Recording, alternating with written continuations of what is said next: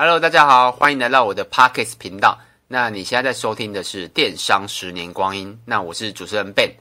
那最近这两天，就是今天是九月二十一号，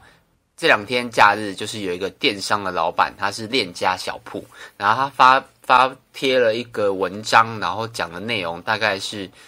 呃，官网啊，或者是其他平台的一些想法跟看法。那我看了也蛮有感觉的，然后加上我。大概都是礼拜一跟礼拜二来录 Podcast，所以我刚好今天插临时插入了这个题目。那我们今天要讲的题目就是官网会视为吗？然后只剩下平台电商。那这个是链家小铺老板分享的，那我的看法大概是怎样？那一样是稍微，因为我每次讲一个主题，一定是我的经验或是我的看法，我才有办法分享。那所以也是稍微介绍一下我们自己。介绍我一下我啦，那就是我们官网成立大概是二零一三年，我大概捞了一下资料，二零一三年，然后所以大概是七年了。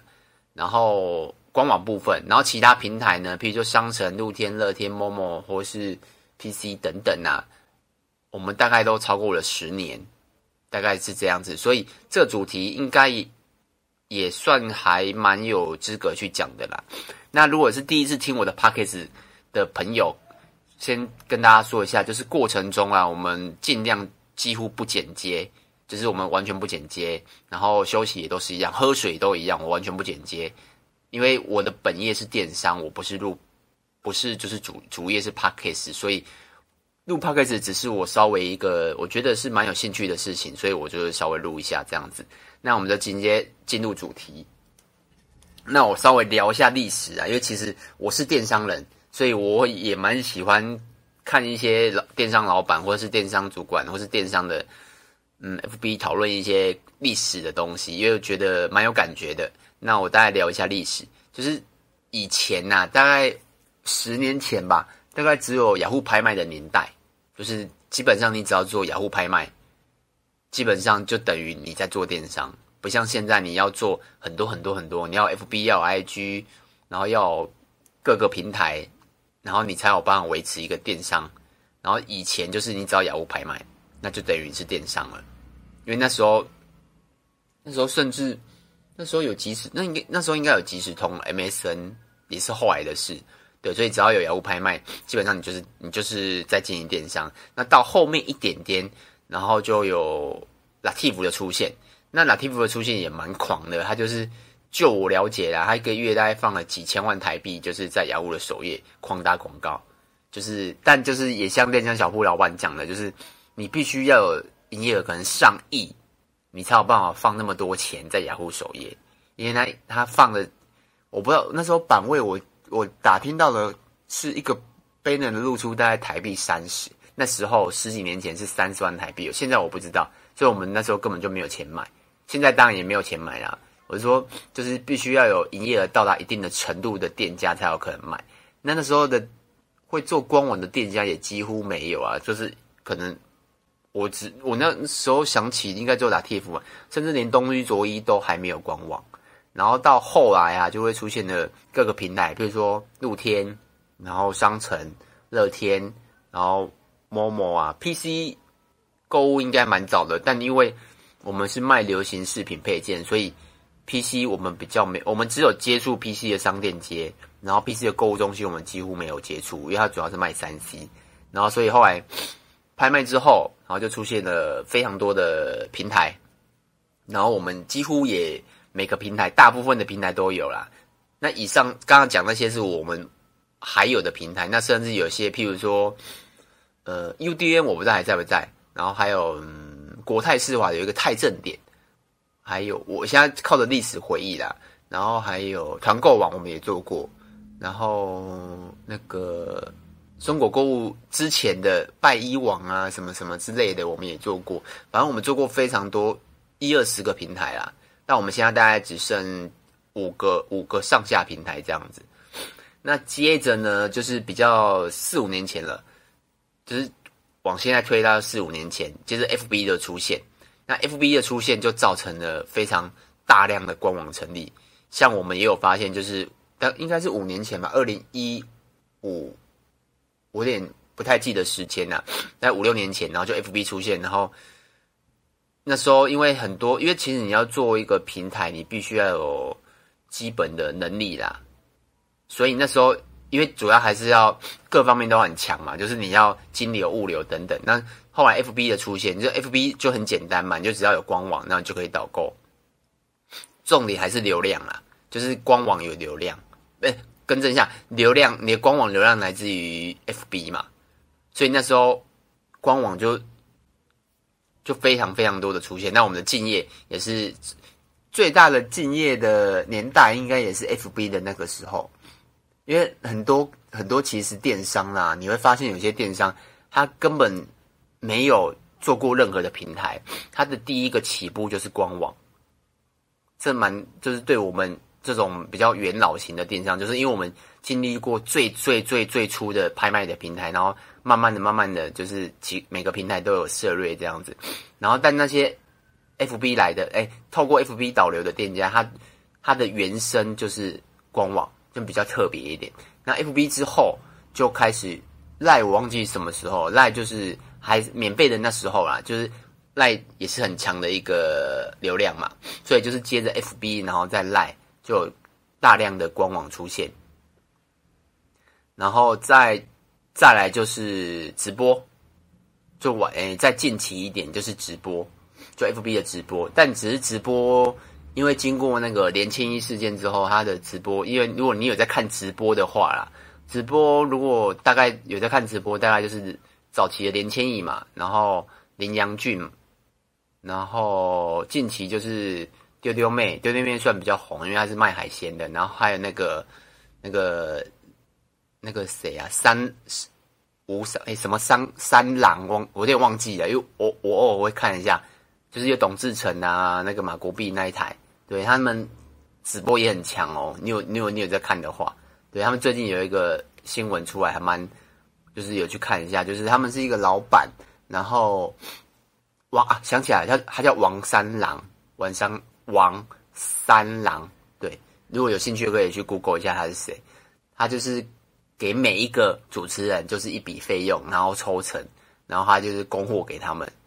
他其实那个新闻有讲到一件事，就是像董志成、马国碧或是王三郎这些人啊，基本上你做直播你要做到很强，或是做到一个营业额真的是有困难的。所以他那时候那个老板也蛮聪明的，他就是直接跟他们谈合约。底薪，然后包抽成等等之类的。因为那个老板就是，他就是主要是做，应该是做进出口商啊，所以他有非常非常的多商品。举例，像我们这种店家好了，我们这种店家，我们要自己去找商品。其实找商品是非一件非常辛苦的事，因为你必须要顾它的品质。不论你是从大陆进货，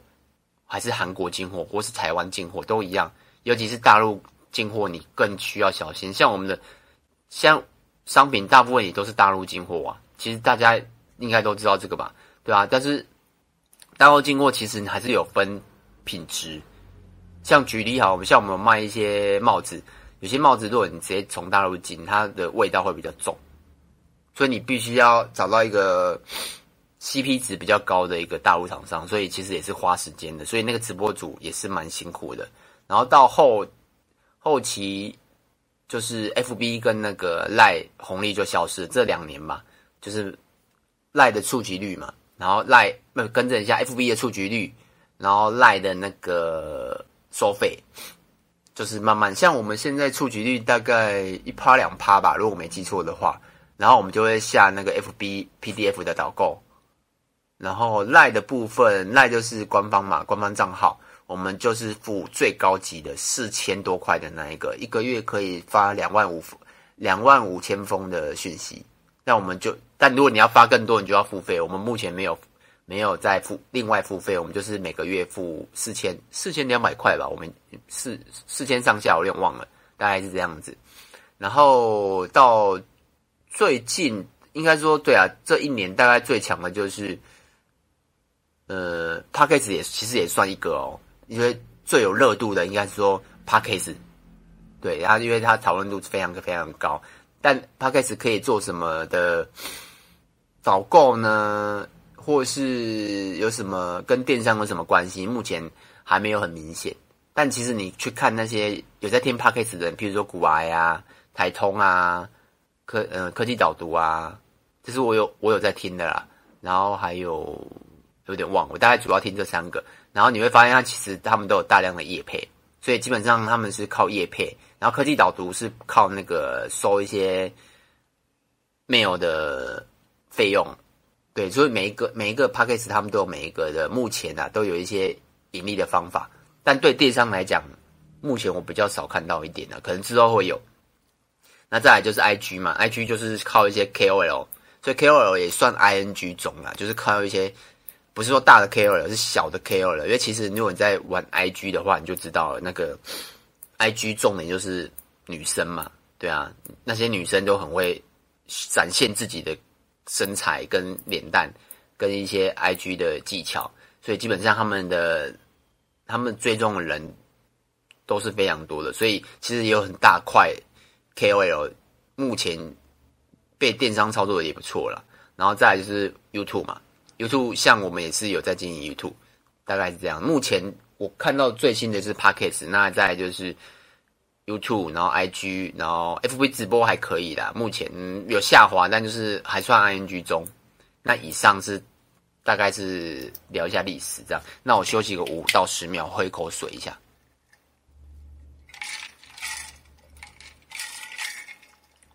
那接着是有要针对那个，如果你对链家小铺是什么，你应该你做电商应该知道啦，就是他他们老板，然后他，他你可以去追踪他个人的粉丝团，然后他我有贴在我们的他那段话，我有贴在我的那个电商十年光阴的 FB 粉丝团，你可以去看一下。然后针对他的说法，他主要的大概的内容我，我这边重复一下，他的意思呢，就是说，嗯，官网会慢慢的式微，式微就是就是官网会慢慢的业绩等等流量都会慢慢的下滑啦，然后会业绩会慢慢回到各平台，譬如说，他主要讲的是 Momo 啦，然后还有虾皮，但各平台你也可以说是商城，也是可以说是乐天呐。就是大概他的总结大意是这样子，然后他后来有再补一篇他的内容，他是说主要第一个是广告费的问题啦，然后第二个是平台的那个使用的频繁度，大概是简单来讲，大概他的意思就是这样。那讲一下我的看法啦，这样子，我个人觉得啦，因为因为我们因为其他的营业额跟我的营业额应该是差了，我我不知道他营业额啦。那可，但他营业额应该是几亿啊？那我可能是差了十倍、二十倍、三十倍、四十倍、一百倍都有可能，因为我不知道他做几亿嘛，对吧、啊？就是他们是那种已经大到这种很恐怖的店家。那我们虽然我跟他其实算同一个同一个年代出来的，但我们的营业额是是差非常非常多的。但就是其他做过的事，其实我没有在做啊。那就是我觉得不管对错啦，那我觉得各平台都尝试。我觉得这才是最，我觉得这是最重要的，因为你，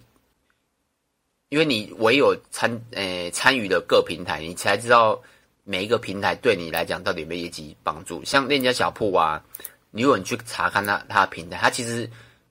有一些平台也没有上啊，譬如说 PC PC 的购物中心，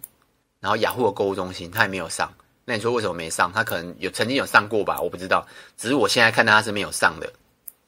那他有选择吗？他选，他有在乐天、有官网、有 Momo、有虾皮、有商城，大概是这样子。对，就他选择他想要上的平台。那再来就是，他也是针对他的讲法，就是广告 ROI 差，自然就会慢慢的把广告或是你你公司的资金放到更有价值的地方，这是绝对的。就像我之前录的 p o c k e t 有一集是说。我们关闭了哪些平台？譬如说 PC 的商店街，那就是我们今年关闭的。为什么？因为它对我们来讲，公司的营收真的占比太低了，但要花太多时间去顾，就是你必须还要上下架等等，所以我们选择关闭它，因为它的产值太低。所以也是回应他讲的，就是 ROI 差的，你自然就会选择可能甚至关闭这平台，或是把广告移到更值得的地方。我觉得他这个讲的也是对的。那他其实他的整篇文章中，他其实也没有说要做什么跟不做什么，他其实是讲一个趋势。如果你我我个人的看法啦，所以就是其实如果你是电商人，然后你有看到流量，其实他就是讲，他其实整整个就是在讲流量的移动嘛。就你有看到流量，那你就是我觉得就是你要有敏感度在，就是像我现在录 Podcast，那你说我想获得什么呢？当然是希望可以从可以让我的本业有什么帮助，但目前我我目前没有找到可以帮助的地方，所以我还我还是有继续录下去，因为其实也蛮多。没有多啦，就是有几有一些朋友会在那个 Apple Podcast 评论我们，那就是评论我啦，然后给我一些鼓励，我觉得我觉得还不错。那如果你就是题外话，如果你觉得不错的话，你就是帮我们评论一下。然后就是敏感度，就是譬如说我录 Podcast 嘛，然后像我们也拍 YouTube，那 YouTube 就是跟电商有关系的东西。就是我其实我我本业是电商，所以我拍了我们自己本业拍了很多视频配件的一些内容。然后不会帮助到电商的导购。如果你对 YouTube 的经营有兴趣，你也可以看看之听之前的我说的那个 YouTube 频道经营，我觉得蛮有值得听的，因为那是我们的真的经营的状况，大概是这样子。然后接着就是我为什么会无意不赞，大概是这个意思，就是我根据他的贴文，我我的心得啦，就是因为流量就是会移动的嘛。就是像我刚刚讲的一些历史，有没有发现，从早期的雅虎拍卖，然后到各平台，然后，然后接着出现 FB，然后再来就是官网，然后现在又回到各平台，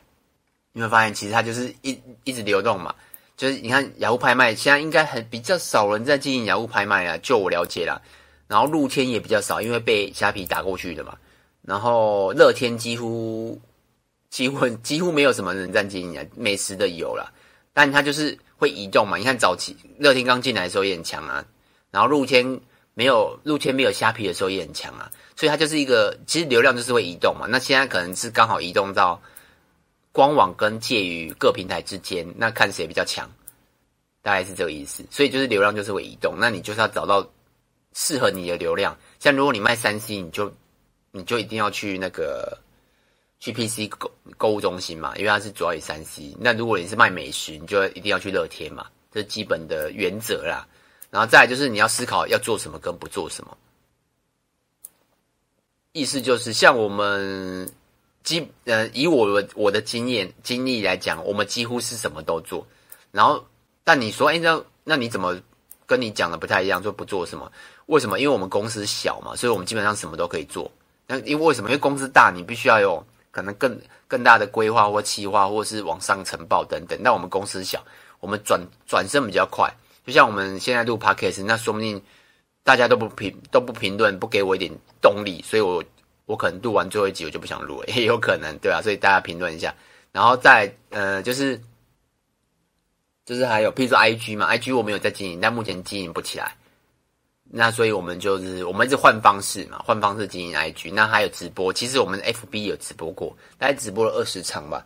然后也成绩也不好，所以我们后来就没直播了。然后像 YouTube 也是参与的，我们也是规划中的一个，但 YouTube 就算我觉得算成功了。为什么？因为它也持续在做，而且有带来导购，然后也有带来 FB 的分，哎，那个更正一下，YouTube 的分润。基本上都有达到我们的想要当我们当初设定的水准，然后譬如说还有建立 S 一那个波，我们有盖一个盖了一个部落格，然后目前文章里面大概有两百篇的视频视频配件的文章，那我们也是花了很多时间继续去做。那其实我们做的做法其实跟就是蛮简单的，就是你就先做嘛，然后慢慢修，慢慢修，慢慢修。然后做到一个程度之后，你再决定要做个，就是你确定要不要继续做下去，跟不做。就像经营平台也是啊，你可能可能像我们现在有在经营，像我之前上一集嘛，上一集我在讲雅虎商城，那我们现在就选择没有没有说不做了，就是可能如果它业绩到达一个一个临界点的话，我们就可能选择不做。为什么？因为它业绩太低，占比太低，我们就会选择不做。所以你不能什么都做，也不能什么都不做，所以你就是必须要。我个人呢、如果你是跟我们一样比较微小型的电商，我觉得什么都做，然后慢慢的做做调整，大概是这样子。然后是哦，录了快二十分钟，那我再稍微喝一口水一下。那就我看到的还可以分享什么？我想一下，大概是还有，譬如说敬业嘛。那其实我们这十年来敬业非常非常的多。那其实我看到有一些敬业啊，它早期跟我们一样在拍卖，然后后来慢慢的移动到露天啊、商城啊、乐天，但他从来都没有成立官网。真的有这种店家哦，然后他现在还活着吗？还活着，但还活着，但他就是主力在虾皮。但其实你经营虾皮的人，你会知道一件事：虾皮很难做价值。为什么？因为虾皮就是进，就是价格、价格、价格，没有做最低价了，就是大家都在抢最低价。你怎么产生价值？我个人目前看到虾皮很难产生价值，因为它主要都是价格，所以有些敬业的店家，他就。他主力如果在虾皮的话，他会很可怜。为什么？如果我们可以卖二九四九九的东西，他可能只能卖卖一九九吧？那你说他没赚钱吗？真的有可能哦，可能赚五块十块。为什么？因为他在虾皮嘛，他的主主战场在虾皮，但我们的主战场不是在虾皮。我虾皮也有做啊，但我就是卖四九九，要要买不买，随便虾皮的客人都没关系，因为我我的主战场不是在虾皮，因为虾因为每个平台有每个平台的。受众跟客群，还有可以接受的价格，就是我看到的经验蛮多，蛮多都已经不见了啦。然后在蛮多都活着的话，他要么就是我刚才讲的，他没有从来都没有成立官网，他没有享受到 FB 的红利，然后再来是他可能甚至有些店家很蛮更厉害，他没有 FB，很酷吧？没有 FB 哦，没有 FB 粉丝团，到现在还没有。那有些店家，呃，没有，可能没有赖，对吧？也蛮酷的，就是他全部的流量都靠平台，就是他做入，比如他可能跑到热天去，然后热天给他流量，然后没流量的时候，他他就跑到跑到商城，那商城没流量，再跑到虾皮等等，他就会这样跑跑跑，其实也蛮辛苦的。那其实我们也是在做这件事啊，只是我们会随着。流量，我们我们会去追逐流量，他也是追逐流量，可是我们会享受到当下的更大的红利，比如说 FB 的红利、赖的红利等等。那而其实你会从这些红利中、红利中啦，你会学习到什么？其实这也很重要。可是那些店家就会 O S 在平台上，所以这也是一个危险呐。那在最后一个，我想讲的是，其实有也有一些敬业，然后最后最后，他就是只留下官网。